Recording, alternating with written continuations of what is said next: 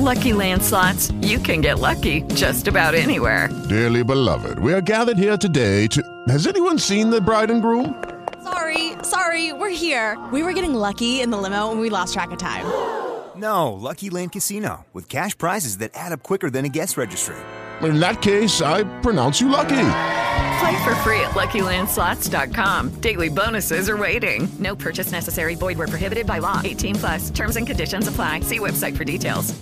Judy was boring. Hello. Then Judy discovered ChumbaCasino.com. It's my little escape. Now Judy's the life of the party. Oh, baby, Mama's bringing home the bacon. Whoa, take it easy, Judy. The Chumba life is for everybody. So go to ChumbaCasino.com and play over 100 casino style games. Join today and play for free for your chance to redeem some serious prizes. chumba ChumbaCasino.com. No purchase necessary. Void where prohibited by law. 18 plus terms and conditions apply. See website for details. Por mi culpa, por mi culpa, por mi gran culpa. Así empezaban todas las mañanas en mi colegio. Un cura rezaba por megafonía mientras mirábamos atentos y dóciles el altavoz, como si nos hablara Dios directamente. Yo confieso ante Dios Todopoderoso y ante vosotros, hermanos, que he pecado de pensamiento, palabra, obra y omisión. Con doce años no había tenido tiempo de pecar.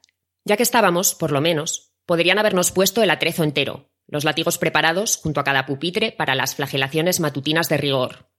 Ya que debías vivir subyugado, consciente de tu culpabilidad por existir, y humildemente arrodillarte ante Dios. Imponerte una penitencia diaria, agachar la cabeza, Cualquier ápice de rabia, rebeldía o expresión emocional impetuosa era una ofensa a Dios, y respetar a Dios significaba ser consciente de tu insignificancia. Qué forma tan brillante de obtener control.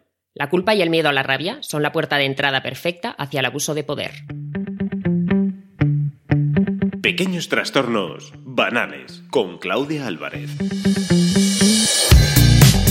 Adriana Arroyo, terapeuta y escritora, autora de Ética del Despiadado. Bienvenida al podcast. Mira, eh, me gustaría que empezáramos hablando sobre la infancia, porque mm, es un aspecto al que das bastante importancia en el libro y, señalas, bueno, cómo la infancia puede, eh, en cierto modo, regir nuestras relaciones cuando somos eh, adultos. ¿Hasta qué punto las heridas de la infancia pueden tener peso en nosotros? Pues la verdad es que eh, hasta el punto de que construimos también parte de nuestra vida en base a esas heridas, es decir, en base a intentar evitarlas. O sea, si por ejemplo eh, eres una niña, un niño pequeño y uno de los dos padres, eh, por ejemplo, pues papá se va y mamá se queda en casa y tiene que cuidar pues, de los tres hijos y tiene que trabajar, entonces tampoco tiene tiempo para los niños. Entonces, Em, imagínate el niño que es vulnerable, que no tiene una estructura psíquica y emocional como construida. De hecho, los padres están para ayudar al niño a que construya su propia autoconfianza. Entonces, si, si por ejemplo hay una familia, pues, pues padre ausente, o bueno, problemas, o trastornos mentales, o maltrato, o abusos, o mucho juicio, o que eh, se intenta que el niño se amolde más a lo que es el padre, más que ver cómo es el niño realmente y conocerlo tal cual es, el niño crece intentando complacer a los demás, a sus padres sobre todo, porque, porque los niños piensan una cosa. Si yo soy pequeña y estoy en la cunita y tengo frío, yo no soy consciente de que me puedo tapar para... No puedo ser independiente, todavía somos dependientes cuando somos pequeños. Somos los mamíferos que más tiempo necesitamos que los padres nos cuiden. Y si tenemos esa sensación, esa herida de abandono o de humillación o de juicio, eh, vamos a crecer intentando eh, tapar toda esa herida que tenemos dentro, que normalmente todo esto es muy subconsciente o inconsciente, para que en el futuro no nos vuelva a pasar lo mismo, por, por ejemplo, que papá nos abandone. Entonces, digamos que construimos un poco nuestro carácter en base a nuestras heridas no es, no quiero ser como genérica, pero sí que hay un punto que lo veo mucho en terapia, que es que normalmente cuando vienen con un problema muchos pacientes, incluso yo misma cuando voy de paciente, al final acabas diciendo, esto es un recuerdo que tienes cuando eras pequeña, que tenías miedo a que papá se fuera, entonces, pues papá, imagínate que te juzgaba de que gritabas mucho, cantabas muy alto y le molestabas. Pues vas a hacer lo posible para sentirte amado por tus padres. Entonces, si tu padre se enfada contigo y te abandona, pues hay un cierto grado de culpa que sentimos los niños de pequeños porque no podemos discernir no, es que papá ha tenido un mal día en el trabajo. Nos olvidamos a, lo personal, entonces crecemos creyendo que somos culpables de que, de, que la, otra persona se vaya. Entonces, imagínate esto, si yo he vivido esto con luego una pareja.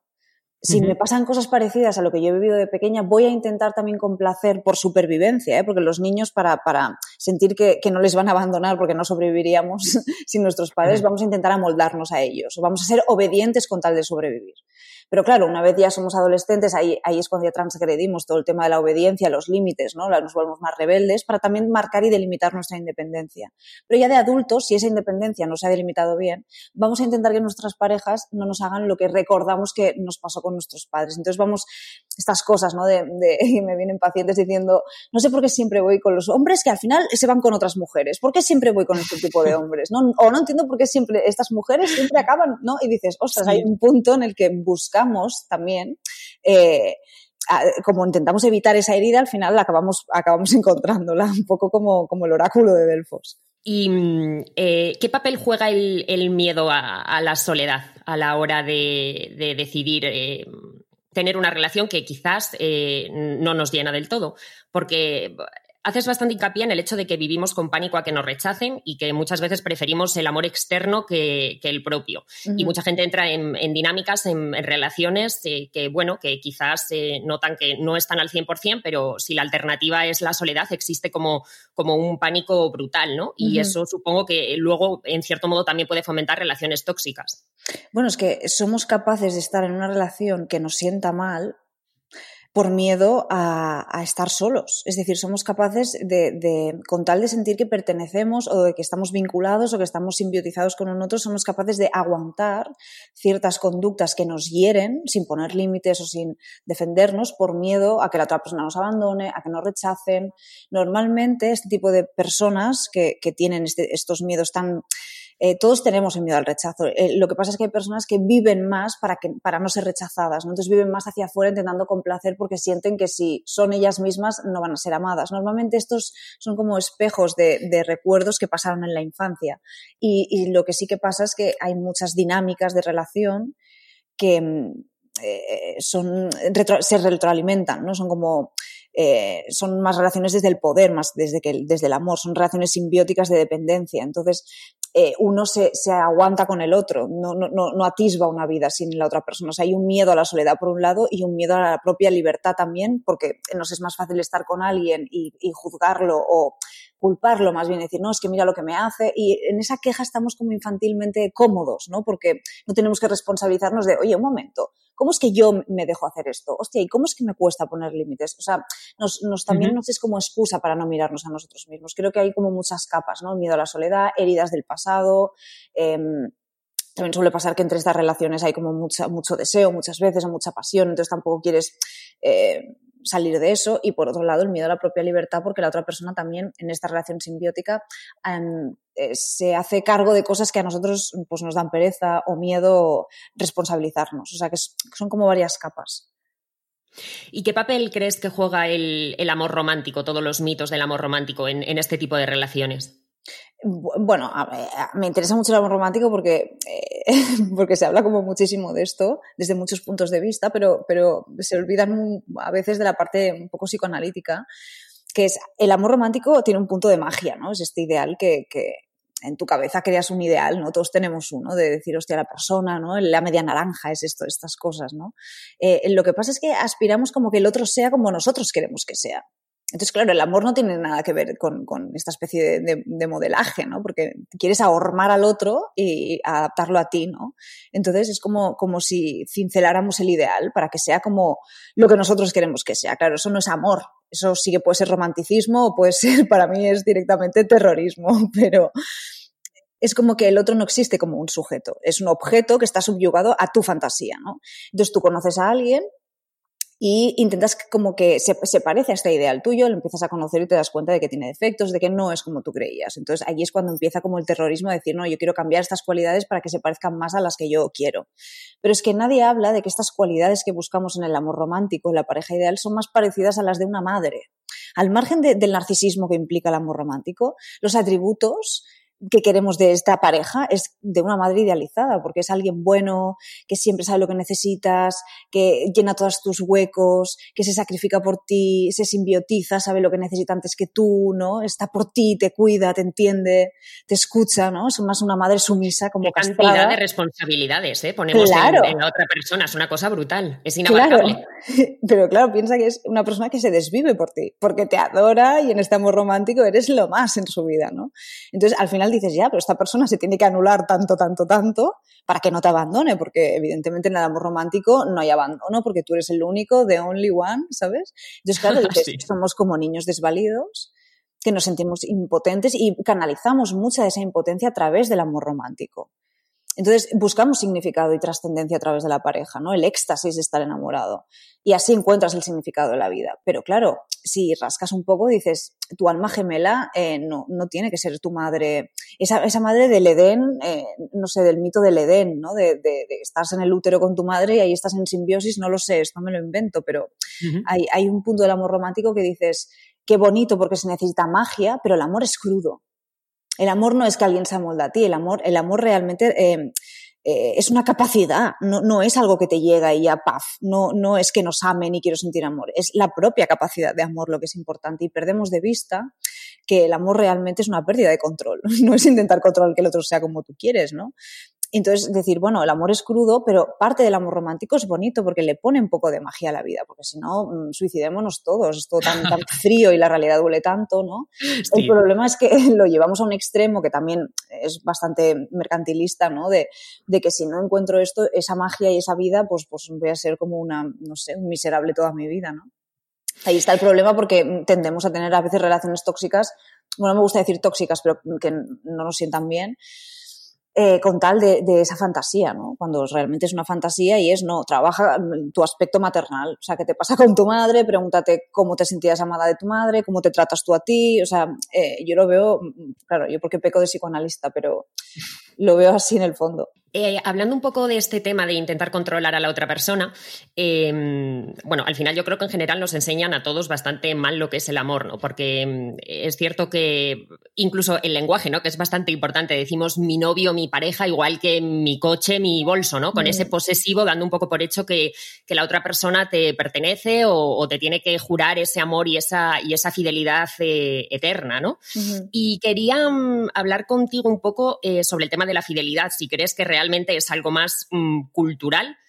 Eh, si crees que muchas parejas eh, en el fondo se sienten obligadas a hacerlo o a no tener relaciones abiertas, quizás más por, por miedo a qué se puede pensar o al qué dirán, que, que, por un deseo propio, ¿no? Porque existen todavía bastantes estereotipos, hay bastantes personajes públicos, de hecho, que han manifestado abiertamente, mmm, tenemos una relación abierta y parece que hay gente que se sigue rasgando las uh -huh. vestiduras o juzgando un montón ese tipo de, de opciones y de alternativas. Total.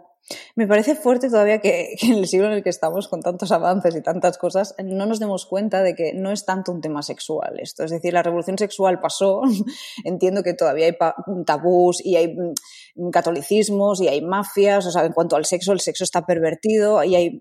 El tema es que en las relaciones el problema nunca es el sexo en ese sentido. Siempre, eh, cuando viene un paciente a hablar de, no, es que tengo este problema sexual, al final siempre tiras de una, de una emoción o de, o de un conflicto psíquico que tiene la persona. Entonces, ya no es tanto si tú eres fiel o no fiel a nivel sexual, sino qué tipo de relación estás construyendo con tu pareja. ¿Es desde un respeto? ¿Es desde una horizontalidad? Porque entonces allí eh, el tema de la fidelidad o no, eh, yo creo que es secundario. Esto ya se habla con la pareja y ya se va también como gestionando con la misma pareja. Es decir, hay momentos es que si tú te pasas 20 años con una persona, tú tienes cambios. O sea, la vida no es una línea recta. Hay senderos, hay colinas, hay bajadas, subidas, hay trozos más.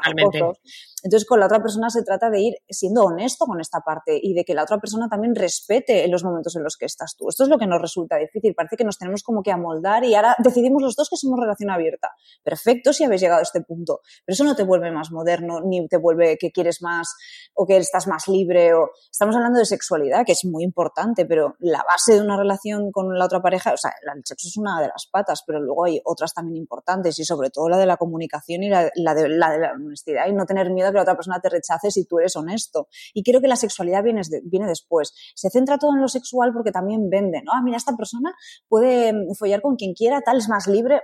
Yo no lo veo tan así. O veo algunas parejas, no, no me gusta tratar parejas porque tampoco lo hago bien, pero las que he visto o cuando trato temas de pareja a nivel individual, las dos personas por separado, al final hay miedos, hay inseguridades, pues los celos, por ejemplo, pues mira que se vaya con otra persona. Entonces, se trata más eso que no el hecho de, follar o de lo sexual, ¿sabes? O sea, lo otro es secundario. Entonces, más que la fidelidad, yo te diría, hay lealtad entre las dos personas, hay una horizontalidad en la que, oye, mira, me está pasando esto, y que la otra persona diga, hostia, estoy con miedo o estoy inseguro, en vez de que salte con, es que claro, es que tú, ¿no? Entonces ahí se tenga que poner de acuerdo una relación para decir, vale, pues ahora somos esto yo abogo más por la comunicación honesta que no por el hecho de tener que vender también ahora poliamores o no sé qué.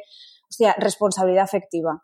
¿Y mm, qué papel también juega el miedo que me estabas comentando a la hora de mm, expresar lo que nos apetece, de poner límites? Porque también incides bastante en el hecho de que ser buenos no consiste en, callarse ni en, ni en aguantar, ¿no? Y también en ser capaces de expresar nuestras necesidades, aunque es cierto que muchas veces eh, parece que nos educan en lo contrario. Claro. sí, bueno, incluso, perdona que te he cortado, ¿eh? pero hay veces también eh, que parece que estamos también muy en nuestras necesidades como egoístas, ¿no? Y no miramos tampoco al otro. Eh, lo digo porque puede, mm, puede confundirse. Yo hablo de un egoísmo menos moral, hablo del egoísmo de decir yo necesito esto y me da miedo pedir esto que necesito porque cuando era pequeño lo pedí, me juzgaron o me rechazaron o, no me contuvieron, no me quisieron entender o me dijeron que esto estaba mal, ¿no? Entonces, cuando somos adultos y nos da miedo expresar algo que, que, resulta genuino en nosotros, sencillamente porque nos van a rechazar, ahí es cuando hablo de, de, que hay que ser un poco más egoísta, no en el egoísmo tan superficial de decir yo miro por mí y tú haz la tuya, ¿no? Eh, lo digo porque hay veces que, que, es normal, pero que se confunde, ¿no? Es como un egoísmo más desde, desde lo genuino de uno y decir, vale, preguntarse, ostras, estoy aguantando esto que no me gusta de mi pareja, ¿vale? ¿Qué me impide decirle esto que no me gusta o esto que estoy... Entonces van viniendo miedos, ¿no? Hostia, ¿y si se enfada? ¿Y si me deja? ¿Y si hay un percal? ¿Y si hay un conflicto? Hostia, yo no, no sé gestionar un conflicto, ¿vale? Entonces, ¿qué hago? Complazco complazco porque entonces el conflicto solo está dentro de mí, pero no se ve, ¿sabes? Está invisible. Entonces, digamos que no pongo en riesgo el vínculo. Lo que no nos damos cuenta es que cuanto más acumulamos y más aguantamos todas esas cosas que no decimos, más en riesgo ponemos el vínculo, porque luego coges el vaso, lo cambias un poco y porque has cambiado el vaso. Y dices, no es el vaso. En ya realidad, estallas por cualquier estupidez, claro. Dices, no, es que llevas cuatro meses callando, aguantando, que esto, esto, pues esto sale en forma de ansiedad, en forma de agresividad. Entonces intentamos evitar eh, este tipo de conflictos callándonos cuando lo más creativo para cualquier tipo de relación es decir, oye, mira, esto me ha dolido porque le das al otro la oportunidad de ver también que te ha dolido y de conocerte. El problema es que estamos todos que no escuchamos, juzgamos mucho y queremos tener la razón y a la mínima que nos sentimos atacados y un poco inseguritos, ya montamos un drama y ya tienen que, ¿no? Tenemos como este punto todavía muy infantil por eso hablo mucho de, la educación emocional de los niños, que es muy importante contenerlos para que aprendan a tener herramientas para gestionarlo de adultos. Y hablo de que estamos todos muy infantiles porque no gestionamos un conflicto con la pareja, porque parece ser que si nos dicen, no, mira, es que esto me, sienta mal, ya parece que se derrumbe todo. Pues retomando un poco este tema precisamente del derecho a, expresar lo que sentimos y a no reprimir la, rabia, la, la ira, ¿no? A reivindicar un poco el derecho al cabreo y al enfado. Em, hmm. eh, haces un poco referencia a que durante la infancia muchas veces eh, al final nos enseñan a obedecer y que en cierto modo mm, el mensaje que nos trasladan es, bueno, si obedeces, si eres bueno, si te amoldas, eh, está ahí el amor, ¿no? Eh, en plan, te vamos a querer. E, efectivamente, el mm. amor incondicional, o si sacas buenas notas, eh, todo este tipo de, mecanismos que usamos con los niños, ¿no? Entonces, toda esa rabia mm. que muchos niños pueden reprimir durante la infancia, eh, porque siempre pues tienes ese ideal de querer ser puro y digno del, amor de tus padres, una vez que eres adulto, claro, toda esa rabia contenida, ¿qué peso tiene en nosotros y, dónde va? ¿Cómo, cómo se manifiesta? Es gracias porque me parece que es la primera persona que hace esta pregunta que dices, es que es el leitmotiv del libro, ¿no? Creo que es la primera persona que me la hace después de, tanto tiempo. Eh, todo esto se transforma en culpa. Se transforma en culpa, creemos que estamos muy modernos, pero somos una sociedad que se siente hiper culpable. Lo que pasa es que, bueno, lo adornamos con, con, con falsas modernidades, pero eh, todavía está muy presente la culpa cristiana, por lo menos aquí, de, de imagínate, pues un niño que, que pues, pues no sé, es, es más movidito, yo qué sé, le, le, gusta más como la, es más marcial, no sé, le gusta la batalla, es, es como fuego y sus padres son mucho más tranquilos y todo el rato le dicen que se calme, que se calme, que es muy irritante, que es muy no sé qué, que es muy pesado, ¿no? Y es bastante niño, común esto. Sí. Claro, imagínate que el niño, ¿qué hace? Un niño pequeño, te hablo de dos, tres años, un niño empieza a sentir que su energía que le sale de forma natural es mala. Y ese niño, lo digo porque he hablado con varios niños que me han acabado diciendo, es que creo que soy malo. Con tres años. Entonces, claro, es muy, fuerte, esto, es ¿eh? muy fuerte. Entonces dices, vale, este niño con tres años que nadie le escucha o nadie le dice, oye, mira, esto no es tu culpa, es que tus padres tal, no se puede, que no le explica, que no lo contiene, que le sigue diciendo que, que es muy irritante y que es un pesado y casi nadie le va a querer porque es insoportable. Este niño con 20, este niño con 40, va a crear un carácter, eso que hablábamos al principio de las heridas, que evite ser irrita irritante. Pero ¿qué pasa? Que este niño tiene esta energía, entonces va a culparse de ser como es casi el, el 99% de las terapias que hago muchas veces es porque las personas vienen porque no se aceptan como son, porque, porque, pues porque unos son demasiado silenciosos y son unos aburridos, porque los otros son demasiado vigorosos, porque otros son demasiado intelectuales y, y, y notas como se han tenido que amoldar y, y como que se pegan, se autodestruyen, se culpan de eso. Entonces, toda esa rabia de, de, que no entiende un niño, de decir, no, mira, es que esto no es porque tú seas un monstruo y que seas un niño malo, porque has nacido malo y ahora ya te toca una vida de, de desdicha. No, no, es que tus padres pues tenían estos problemas, entonces necesitaban servicio en casa y no se atrevían a venir y decirte, oye, mira tal, o incluso muchas veces sucede que los padres también tenían esa energía que han tenido que reprimir porque los abuelos, ¿sabes? O los padres. Entonces muchas veces ves cómo se hereda eso. Entonces, una forma de romperlo es decir, voy a sacar esta rabia, porque de adulto se convierte en culpa. Esa culpa lo que hace es, nos autodestruye, necesitamos vías de escape, necesitamos hacer cosas tipo, también eh, conlleva como perversiones, porque es, ¿no? El concepto este de somos como más monstruos o somos malos, necesitamos que nos castiguen. Entonces se crean una especie de dinámicas internas y externas de autodestrucción, pues drogas, vías de escape. Entonces, cuando luego lo único que tienes que hacer es decir, vale, estoy rabioso porque siento que una parte, de, porque no me quiero como soy. No echar la culpa a los padres, evidentemente, pero sí poder poner límites y decir, hostia, esto me dolió, papá o mamá, ¿no? O esto me, para poder ser independiente, porque todavía somos personas, pues, de 40, intentando complacer a nuestros padres siendo quienes no somos.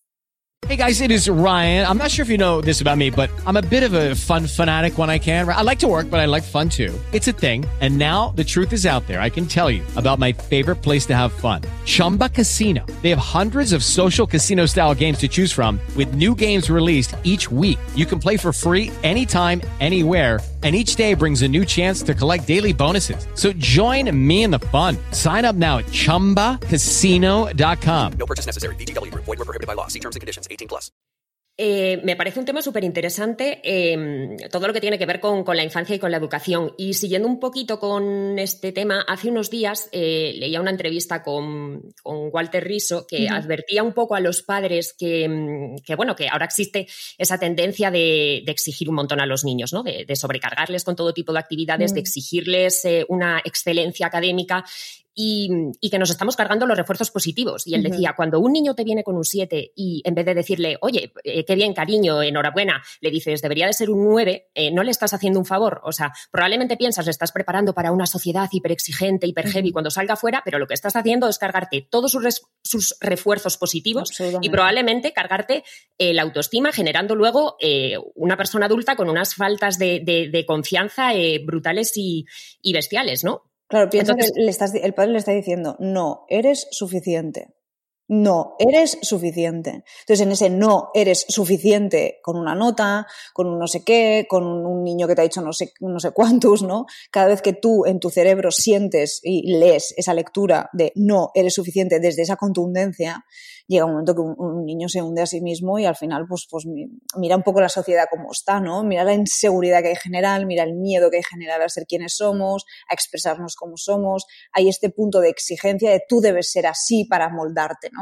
En vez de decirle al niño, oye, ¿cómo sientes tú? Porque este niño nace de ti, pero tiene una individualidad completamente diferente. O sea, nos creemos a veces muy... Hay mucho padre narcisista que lo que quiere es que el hijo sea una extensión de sí mismo. Entonces Totalmente. lo convierte en un objeto. Y así o es como estamos. vuelca, vuelca sus frustraciones también, o- Claro. o, todo lo que él no pudo conseguir en él, mm, en el tema, por ejemplo, pues claro. eh, académico, ¿no? Y Imagínate la carga para el niño, que no puede, uno, ni desarrollarse tal y como es, y dos, tiene que como que tomar el legado del testigo de la frustración del padre. Y dices, vale, ¿cuántas personas tenemos un destino de libertad y de independencia con nuestra propia vida eh, sin tener todavía que complacer a los padres?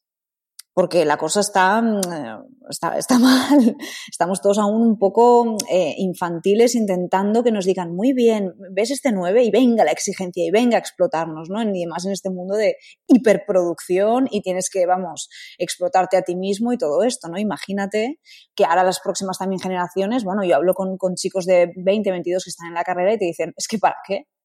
Es que ¿para qué me voy a esforzar? ¿no? Viene también como una, una generación que está totalmente más perezosa en el sentido también como forma de rebelión y decir, es que mira lo que pasa. Claro, mira Es lo que pasa sin esfuerzo. Pues ansiedad de la hostia. Pues así estamos, con depresiones, con ansiedades y con este miedo a la soledad, porque en soledad te das cuenta de que eres insuficiente, ¿no? Porque es, es lo que tienes en la cabeza. Entonces, ¿cómo voy? Pues mira, apps, mm, cervecitas, que- está muy bien, ¿eh? Pero a veces saturamos los vínculos de, muchísima información y la, la bonita y real y verdadera quizá es decir, pues mira, estoy asustado o tengo miedo a que no me salga bien porque creo que no soy suficiente o, ¿no? Desde ahí podríamos hablar más todos, pero no nos enseñan a, a mostrarnos No. vulnerables, ¿no? En esta sociedad no está, no está para nada bien visto. No, porque es como débil, ¿no? Si dices algo así, eres carne como de, de personas que pueden llegar a, a manipularte o hacerte daño porque si muestras tus heridas, ¿no? En vez de verlo como algo bonito, de fortaleza, ¿no? La vulnerabilidad como fortaleza, decir, me siento fuerte diciendo que tengo este miedo, ¿no? Normalmente nos sentimos débiles porque te vendrá una persona y te dirá, ay, pues qué tontería, ¿no? Entonces es- te sientes doblemente rechazado y te dan más ganas de aislarte en tu casa, ponerte la serie y, y evadirte. Eh, cambiando un poco de tema, te he escuchado también en, varias entrevistas hablar eh, sobre las redes sociales y cómo influyen en, la calidad de las relaciones en la actualidad. Eh, haces bastante hincapié en que vivimos en una sociedad que cada vez es más eh, superficial, narcisista, bajo la dictadura de los likes, que proyectamos y enseñamos solo lo que realmente queremos que, vean de nosotros. Y bueno, esa paradoja de que estamos, en teoría, hiperconectados pero a la vez eh, cada vez somos más individualistas y estamos más solos, porque la calidad de las relaciones pues eh, no, no, ha mejorado, sino que, es todo lo contrario. Eh, ¿Qué opinión tienes sobre esto? ¿Redes sociales, relaciones?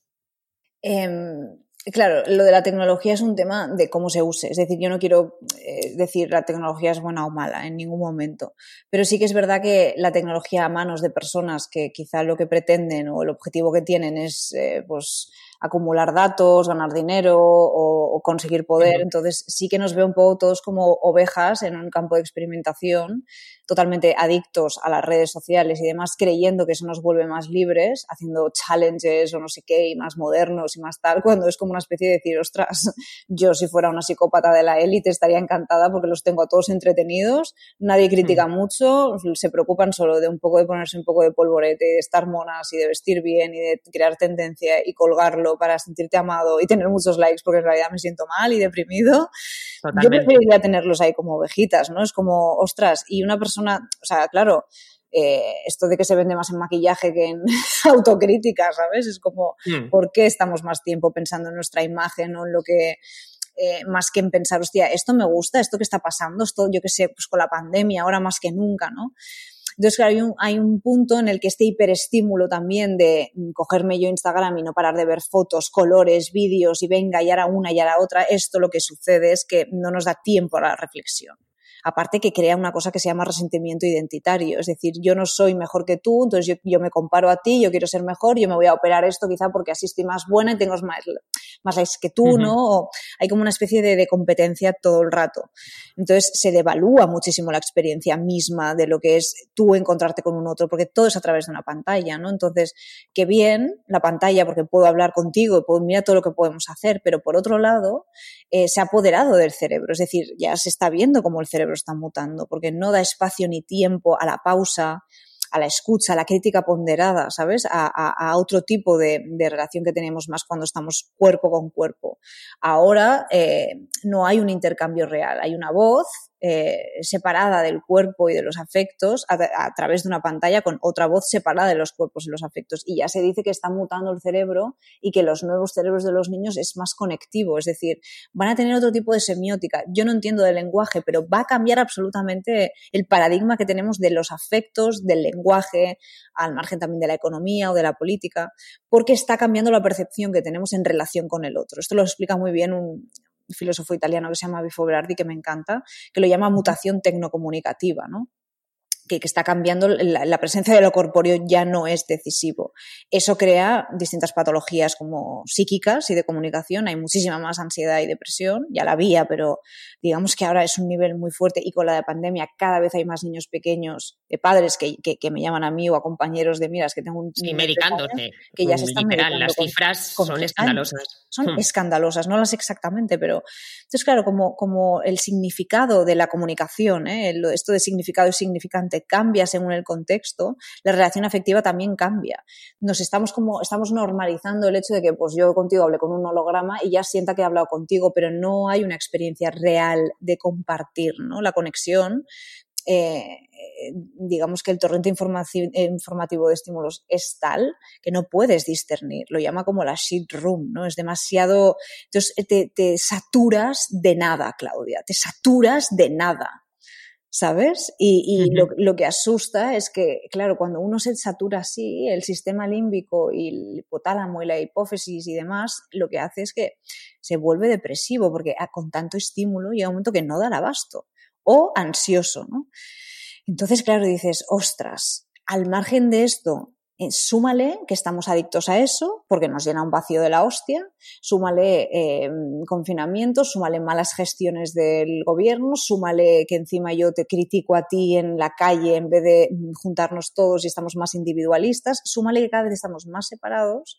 Claro, yo no soy muy optimista con todo esto, pero creo que sí que hay un punto en el que eh, nos deberíamos organizar y estar todos como de acuerdo porque estamos siendo agredidos y abusados básicamente con todo este el tema de la hipervigilancia y demás. Pero uh -huh. bueno, somos también responsables sí. de que vendemos nuestros datos. Te he oído decir, de hecho, que de, del COVID crees que no saldremos mejor, pero sí que saldremos más obedientes. ¿no? Sí, eh, estoy, estoy, bastante de acuerdo. Creo que el recorte de libertades está siendo muy bestia y, y, como tampoco tenemos un espacio pausado, ni tenemos ningún tipo de capacidad crítica, ni cada vez estamos todos pues más en rebaño, como comentabas, mm. eh, creo que es un problemón. A ver hasta qué punto luego se vuelve para atrás en recuperación de, de derechos y de libertades. Porque. Es, es, una cosa tremenda. Y eh, claro, el tema de las redes sociales también hay muchos filósofos que ponen el, el, punto en lo que comentabas antes, ¿no? Hay mucha gente que piensa que es muy libre en las redes sociales cuando obviamente está demostradísimo que, que no es así, que lo que genera es ciudadanos más manipulables y que al final lo que están haciendo es eh, sesgarte totalmente la información en, pues bueno, eh, teniendo en cuenta tus ideas y cada vez polarizarte más. No hay un espacio crítico para discutir de una manera interesante un intercambio de ideas eh, sano y tranquilamente con alguien. Eso no existe en las redes sociales. No, claro, aparte es como, eh, piensa que tú tienes que adaptar a un formato. Es decir, yo con un Instagram, por ejemplo, si quiero escribir un texto, tengo que adaptarme a lo que es el contexto de la red social. Es decir, la creatividad uh -huh. tiene límites en Facebook, en cualquier aplicación. ¿Qué sucede? Que aparte de que al margen que se nos está castrando la creatividad porque nos tenemos que adaptar a eso, como que ya nos dicen cómo tiene que ser, es todo muy radical. Es decir, si tú vas a un Facebook, esto se ha hablado mucho, ¿no? Hay como eh, me gusta o no me gusta. Sí, puedes poner un me enamora o me enfada o me entristece, pero no hay como... Muy básico todo. Claro. Como... Claro, no hay matices, ¿no? Es no. todo tan simple, blanco-negro, me gusta, no me gusta. Y así Exacto. entramos, claro. Entonces, sí, una sí, relación de, afectiva de cualquier tipo, los grises y los matices son... Eh, infinitos. Entonces, lo que te hace como conocer a otra persona es decir, bueno, vamos a intentar hablar, ¿no? Pero no permite hablar o no permite a la escuchar. A todos somos escritores, ahora todos hablamos, todos sabemos mogollón de cosas, todos opinamos porque hemos buscado un artículo en una Wikipedia. Entonces, yo sé que si te tomas esto, entonces el COVID se te irá porque tal. Todos somos médicos, sí. todos somos, todos, todos somos muy Todos llevamos un tertuliano, un tertuliano dentro, ¿no? Que es capaz de, de, pronunciarse sobre cualquier tema, da igual que sea astrofísica, medicina, feminismo, todos, todos. Eso es muy, es muy español, eso además, sí, sí. Aparte. Entonces dices, no, no invita a que digas, hostia, vale, ¿cómo piensas tú? Mira, no puedo soportar, pues yo qué sé, pues yo no puedo con personas que son totalitarias, fascistas, tiranas, ¿no? Y preguntarle a esta persona, pero a ver, ¿cómo ves tú el mundo? O sea, intento y quiero intentar entender cómo lo es porque me enfada muchísimo. Pero no, estamos tan hiperemocionales, mm. porque tenemos falta de esta contención emocional también, que ya lo sacamos y lo sacamos todo en un, pues una persona que está en la calle que la lleva la mascarilla ligeramente tal y mi policía interno te dice que te la subas, ¿no? Porque entonces tú me vas a matar y bueno, drama, ¿no? Y dices, ostras, ¿dónde está el, el, diálogo en el que yo, me, yo te escucho y tú a mí? Porque somos importantes los dos y, y, y los dos tenemos unas heridas y tenemos una historia. O sea, yo quiero ver también tu historia, cuál es, aunque yo esté en contra o aunque no me guste. Entonces está todo tan radicalizado también que entiendo que, bueno, esto de Vox, ¿no? No sé qué opinarás tú, pero que, esté también subiendo tanto, estamos, estamos en guerra, Claudia. Entonces hay un punto que el fascismo sube cada vez que estamos, aunque sea silenciosa, pero lo estamos. O cognitiva, la guerra cognitiva. Entonces hay, hay, un punto que dices, hostia, las redes sociales te idiotizan y te estupidizan porque no te llevan a querer conocer a otro ser humano que tendrá los mismos miedos que tú al final. Es que es muy fuerte, porque al final también tienen miedo al rechazo, miedo a ser insuficiente, miedo a no llegar, eh, odios y, ¿no? Entonces, todos queremos lo mismo, que, que, la escuela pública pueda tal, que el, la sanidad también, o sea, que esté cercana a personas que no tienen dinero. O sea, todos queremos lo mismo si nos preguntas por qué estamos todos tan enfadados con todos. Entonces, también creo que ayuda a nivel bueno, estatal o de las grandes élites, casi te diría, cada pues, Estados Unidos con su cosa, nosotros con la nuestra, pero ya les viene bien que estemos enfrentados porque, oye, eh, divídelos y vencerás, ¿no? Totalmente. Enfrentados y con cero de capacidad crítica, ¿no? Mm. Eh, también, pues eso, lo que tú comentabas, eh, todo cada vez es más superficial, más simplista, el mensaje y el titular a golpe de Twitter, cada vez hay menos mm. gente realmente, pues eso, con, capacidad para cuestionarse todo, ¿no? y y abrirse un poco, tener un poco de flexibilidad mental, abrirse a otras ideas, cuestionarse todos los días. Es que eso es importantísimo, eso, no, eso lo hemos perdido. Estamos vagos, estamos vagos, estamos perezosos en el sentido de dices, mira, ¿para qué voy a leer este libro si puedo encontrar un resumen? Pim, pim, pim. Y dices, ya, pero te estás dando cuenta que ahora mismo estás buscando esto, eh, se te están vendiendo los... Y vamos aceptando, ¿eh? Aceptas la privacidad. Uy, qué chapa, paso de leer esto. Uf, qué pereza, ¿no?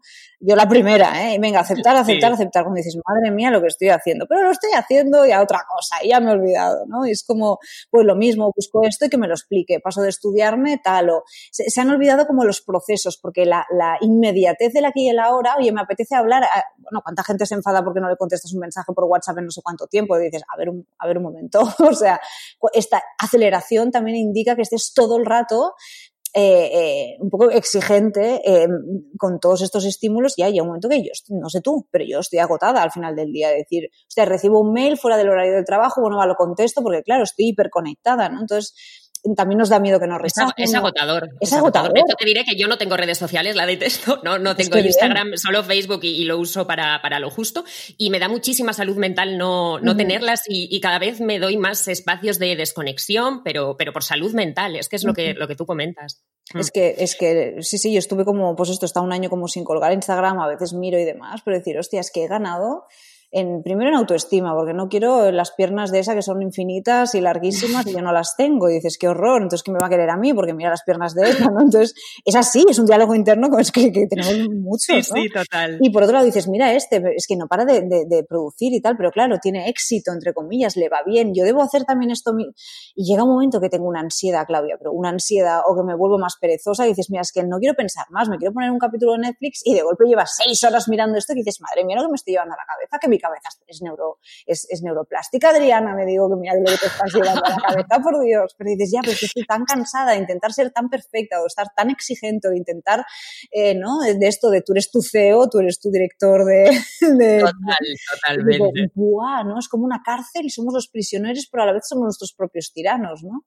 Esto explica muy bien el Byul Chung Han, pero así, estamos vagos, entonces pues ¿para qué si lo, lo, puedo poner en Google? ¿no? Entonces esto sí que nos es más cómodo radicalizarnos porque así no tenemos como que preguntarnos mucho más. No tenemos como que mover estructuras internas que tenemos que nos asusta, ¿eh? porque nos aterra el cambio, básicamente. Sí, porque, a ver, eh, está claro que también eh, cuestionarse e intentar tener esa capacidad crítica que hemos comentado que se está perdiendo, eh, pues oye, es, es, mucho más incómodo que estar anestesiado todo el día, ¿no? Y pues eso, a base de Netflix y redes sociales van pasando los días y, oye, pues no te cuestionas nada, estupendo, pero, pero bueno, como sociedad, pues ya se está viendo, es un problemón. En cierto modo ya me has contestado a esto, pero ya para terminar, quería preguntarte cómo ves tú el futuro post pandemia, si eres optimista al respecto, pero ya me ha quedado bastante claro que, que no, que las dos somos bastante, bastante pesimistas. Yo, yo diría que somos realistas, Claudia, porque hay un que dices, a ver un, un momento, es decir, escuchas cada día tantas aberraciones de eh, el señor presidente de Mali ha hecho no sé qué o ha vendido a tantas niñas, o sea, hay, hay tan, mm. si te pones a mirar noticias también dentro de las fake news y demás, pero hay tanta perversión en el mundo, hay tanta maldad, tanta avaricia, tanta lujuria, tanta corrupción, tanto me voy a abusar de ti para yo sacar más dinero a cambio solo por la avaricia, porque entonces dices, vale, esto está por un lado. Luego hay gente que hace cosas maravillosas, que planta árboles eh, para intentar restablecer el equilibrio de un sitio que ha sido quemado, para construir. Mm. Hay de todo en el mundo, eso está claro. Pero lo que es inevitable ver es que la neurosis es muy fácil de predecir. Es decir, una persona que me viene a consulta que es como muy libre, yo no le puedo decir, hostia, te va a pasar esto o, o, o esto otro, tampoco soy bruja. Pero si viene una persona que siempre está con las mismas parejas, que le hacen sentir una mierda porque su padre la maltrataba y demás, si esta persona no coge un poco de fuerzas, es bastante predecible el futuro que va a tener, ¿no?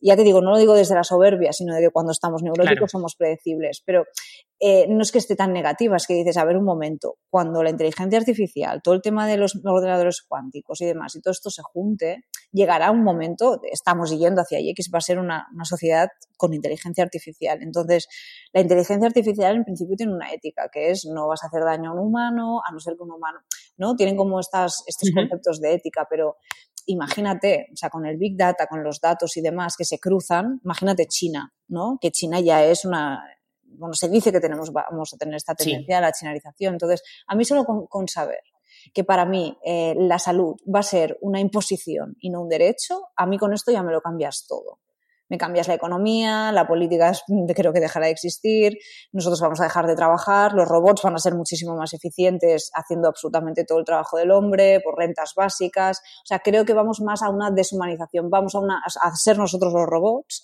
y la inteligencia artificial va a tener un poder de la hostia porque yo no sé si lo has pensado, pero estos ordenadores cuánticos que procesan un nivel de información de la hostia aprenden sobre sí mismos y sobre otros robots y en pocos años pueden ser el superhombre del siglo XXI. Prefiero ni pensarlo, la verdad. Me, me, suena todo demasiado. Parece de, novela distópica de Adri, te estás flipando, deja de leer estas cosas. No, pero, no, hombre, yo creo que em, con lo que hemos vivido todos en el último año y medio ya somos muy conscientes de que, en fin, la realidad puede superar la ficción perfectamente en todos los aspectos. Entonces no, no me suena para nada disparatado. Es más tristeza, ¿no? De, es tristeza y un poco de rabia también. Decir, hostia, despertémonos, también ya, ya sí que estamos todos apretados, estamos todos mal, o sea, el nivel ahora también de enfermedades mentales que se han disparado y evidentemente los servicios públicos están que, se desbordan y no hay buena atención, hay como 10 suicidios al día, Claudia. O sea, la cosa está mal. ¿sabes? Entonces hay muchísimo también abuso durante el confinamiento de niños pequeños que han, se han disparado los, los, las denuncias de niños pequeños a sus padres, que tú imagínate, ¿sabes? Entonces, claro, dices, em, entiendo que hay una pandemia, no quiero, eh, ha muerto muchísima gente, hay miedo, todo esto lo sé, pero eh, nos estamos haciendo responsables nosotros también de una mala gestión de ellos. Eso es lo que te habla de la culpa, ¿no? Y de la obediencia. Y hay un punto en el que vemos también al Estado como nuestro padre, decir, no, si lo dice el Estado, pues yo ya obedezco, porque claro, pues si me tienen que hacer una foto o me tienen que pasar el tal o tener controlado, pues lo hacen por mi seguridad, porque así habrá menos violencia, habrá menos tal, y dices, ya, pero no te estás dando cuenta que tú ya no vas a tener privacidad. La gente te dice, no, es que no tengo nada que esconder, y dices, es que no se trata de eso. No se trata de si tienes algo que esconder o no, sino que tú tienes este derecho a decidir morirte si quieres, o tienes derecho a tu salud, o tienes derecho a decir sobre tu vida. Ahora no. Ahora sin un pasaporte COVID, pues quizá pues tú entras en el metro y como no te has vacunado, te cierran las puertas del metro porque estará todo sistematizado. Es decir, la libertad se ha perdido de una manera absoluta y hemos perdido... O viola un derecho tan básico como la intimidad de tu casa porque estás haciendo, todos hemos visto esas imágenes, ¿no? Una fiesta, eso es una auténtica aberración. O sea, hemos llegado a un punto... Mm, sí, sí, de una cantidad de, restricciones sin control que la verdad es que pone, pone la piel de gallina. Pues Adriana, ha sido un auténtico placer hablar contigo. Muchísimas gracias, por tu tiempo. A ti. Un, abrazo enorme. Un abrazo fuerte. Chao.